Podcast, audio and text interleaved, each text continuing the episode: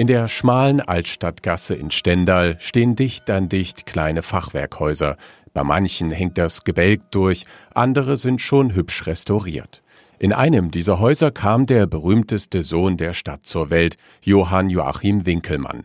Wer das unscheinbar wirkende Haus betritt, steht auf einmal in einer anderen Welt. Im Hof sind mehrere antike Statuen aufgebaut, im Wind bewegen sich schillernde Bilder aus der Mythologie Griechenlands, weiter hinten liegt der Eingang zu einem Minotaurus-Labyrinth. Eingerahmt wird das Ganze von einem modernen Museumsbau mit viel Glas. Aus einem knallrot gestrichenen Nebengebäude dringen Kinderstimmen nach draußen. Johanna, Emil und ihre Freunde von der nahen Grundschule kämpfen gegeneinander im Schattentheater. Man muss nur dahinter gehen und da oben leuchtet so eine Lampe auf die, das Bildschirm, deswegen kann man so Schattenbilder machen und so. Ein Kämpfer kann man sein, ein alter Römer kann man sein und noch viele andere Dinge. Ich weiß nicht, wie man die nennt. Das Schattentheater ist ein Teil des Familienmuseums. Hier können Kinder spielend erfahren, wie die Menschen in der Antike gelebt haben und wie diese Zeit von Archäologen erforscht wird. Die Kinder können sich mit Umhängen und Sandalen aus Leder in Bewohner von Rom und Pompeji verwandeln oder Vasen mit Mustern bemalen, wie sie aus der Antike überliefert sind. In einer Ecke stehen eine kleine Harfe, hängen Trommeln und Rasseln.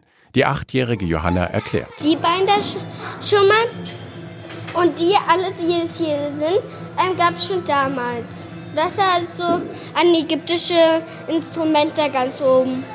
Den Erlebnisteil des Winkelmann-Museums gibt es seit Ende 2018. Zwei Drittel der Besucher sind Kinder, sagt Museumsdirektorin Dr. Stephanie Gerrit-Bruhr. Der Präsident der Winkelmann-Gesellschaft, der verfügt eben über eine über 50-jährige Museumserfahrung. Nicht? Und äh, der ist natürlich auch viel äh, ja, überall gewesen, amerikanischen Museen und so weiter. Und auch seine Frau, die äh, eben auch in der Kinderbetreuung viele Jahre auch gearbeitet hat, hat sich natürlich manches draus entwickelt und er ist auch, äh, ich sag mal, ja, un unglaublich fantasiereich und hat da äh, eben einfach diese Lebendigkeit auch entwickelt, dass eben auch immer äh, eben das exakte Wissen so spielerisch vermittelt wird. Das könnte auch ein Ansatz von Winkelmann selbst gewesen sein. Der Begründer der klassischen Archäologie und Kunstgeschichte war ein Multitalent. Er wachte im 18. Jahrhundert über die antiken Schätze des Papstes, er beaufsichtigte Grabungen in Pompeji und schrieb das Standardwerk für Archäologen. Seine Forschungen belegten auch, dass antike Statuen nicht unbedingt weiß waren, wie wir es heute kennen. Selbst Goethe ließ sich vom Stendaler inspirieren. Auch der Wörlitzer Park geht auf Ideen von Winkelmann zurück. Ja, der Fürst von Anhalt-Dessau ist zu Winkelmann nach Rom gekommen und wollte eben auch von ihm in die Antike eben da eingeführt werden und hat eben auch von sich aus gesagt, er wollte eben von Winkelmann lernen. Und das war natürlich äh, eine sagen wir mal, sehr beachtliche Aussage äh, für einen Grand Tour Reisenden. Und äh, zu ihm sollte er auch die letzte Reise mitführen. Nicht die, also Winkelmann hätte auf jeden Fall Wörlitz besucht. Doch dazu kam es nicht mehr. Winkelmann starb vorher. Selbst sein Tod war spektakulär und sorgte europaweit für Aufsehen. Er wurde in Italien ermordet. Auch das zeigt das Museum in einem kleinen Raum. Neben einer Blutlache auf dem Bett liegt das Messer, mit dem ein vorbestrafter Koch mehrfach auf den Gelehrten einstach.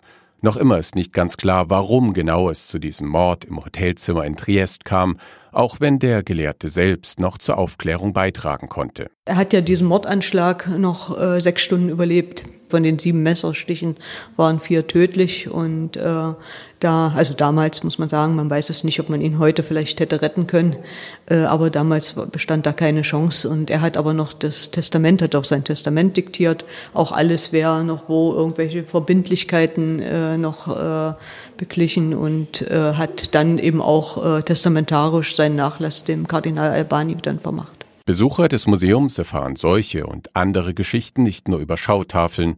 An vielen Stellen in der Ausstellung sind Videos, Ausstellungsstücke zum Anfassen und Hörspiele eingearbeitet. Trifft Winkelmann in Nödnitz bei Dresden ein und nimmt seinen Dienst als Bibliothekar bei dem Reichsgrafen Heinrich von Bühnau auf. An einer antiken Vase wurden die Kriegermalereien von einer Künstlerin extra dick hervorgehoben. So können Besucher das Muster mit den eigenen Fingerspitzen erfühlen. Das ist ein Teil der letzten großen Umbauten. Das Museum wollte barrierefrei sein. Die äh, Verbände waren hier. Wir hatten zum Beispiel äh, vorher auch, in, wie wir diese Winkelmann-Ausstellung konzipiert haben, also auch unter dem Aspekt haben wir auch mit dem Blindenverband und Sehschwachenverband zusammengearbeitet.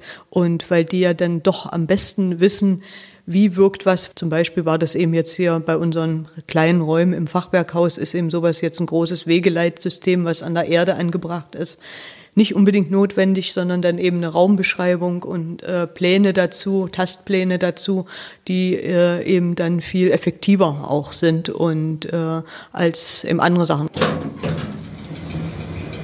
Mit einem Fahrstuhl gelangt der Besucher bis ganz unters Dach. Dort schaut sich das Ehepaar Drosin gerade Bilder an. Die beiden sind extra aus Niedersachsen nach Stendal gekommen. Man rekapituliert, welche Museen es gibt das Winkelmann-Museum. Ich wollte schon immer mal hierher. Ich bin überwältigt von diesen Käthe Kollwitz-Bildern. Ähm, das Museum zeigt auch Bilder und Skulpturen von namhaften Künstlern, die sich von Winkelmanns Antike inspiriert fühlten.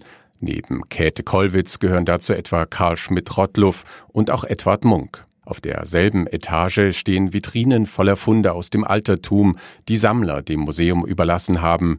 Dazu gehört beispielsweise der bekannte Schauspieler Fritz Lichtenhahn. Im Frühsommer wird das Museum noch größer. Die Stendaler bauen einen Erlebnishof mit einem trojanischen Pferd. Schon jetzt arbeitet dort der Bagger neben den vier riesigen Pferdebeinen aus Holz. Stefanie Gerrit Brohr. Da kann man rein, Sie sehen es hier da oben, da kommen diese grauen, äh, das sind die Wendeltreppen, die in den Beinen nach oben gehen. Da kommt man dann oben an und kann dann eigentlich in den Pferdekörper gehen. Und dann, also zum einen Bein kommt man hoch und zum anderen geht man wieder runter. In die Neugestaltung des Hofs fließen Fördermittel aus dem LIDER-Programm der Europäischen Union. Mit dem Geld sollen beispielsweise die Wege mit einem Leitsystem für Blinde versehen werden. In einer Ecke des Außenbereichs verdeckt eine Plane einen übergroßen Sandkasten. Darin sind Fundstücke verborgen, sagt der Leiter des Familienmuseums Hannes Ewald. Die Kinder können selbst erfahren, wie es ist, als Archäologe auch selber zu arbeiten. Das heißt, sie sind wirklich auf Winkelmann Spuren. Sie können hier bei uns im Camp selbst Grabungen durchführen. Manche der Funde sind fest auf dem Boden schon verankert des Camps. Andere Funde sind leichter. Die werden dann dort drin dann wieder entsprechend versteckt. Dann wird es wieder laut im Museum. Diese Begeisterung für die Antike, dem alten Winkelmann hätte sie bestimmt gefallen. Mehr zum Museum in Stendal finden Sie unter winkelmann-gesellschaft.com. Dort steht auch, welche Sonderausstellungen für dieses Jahr geplant sind.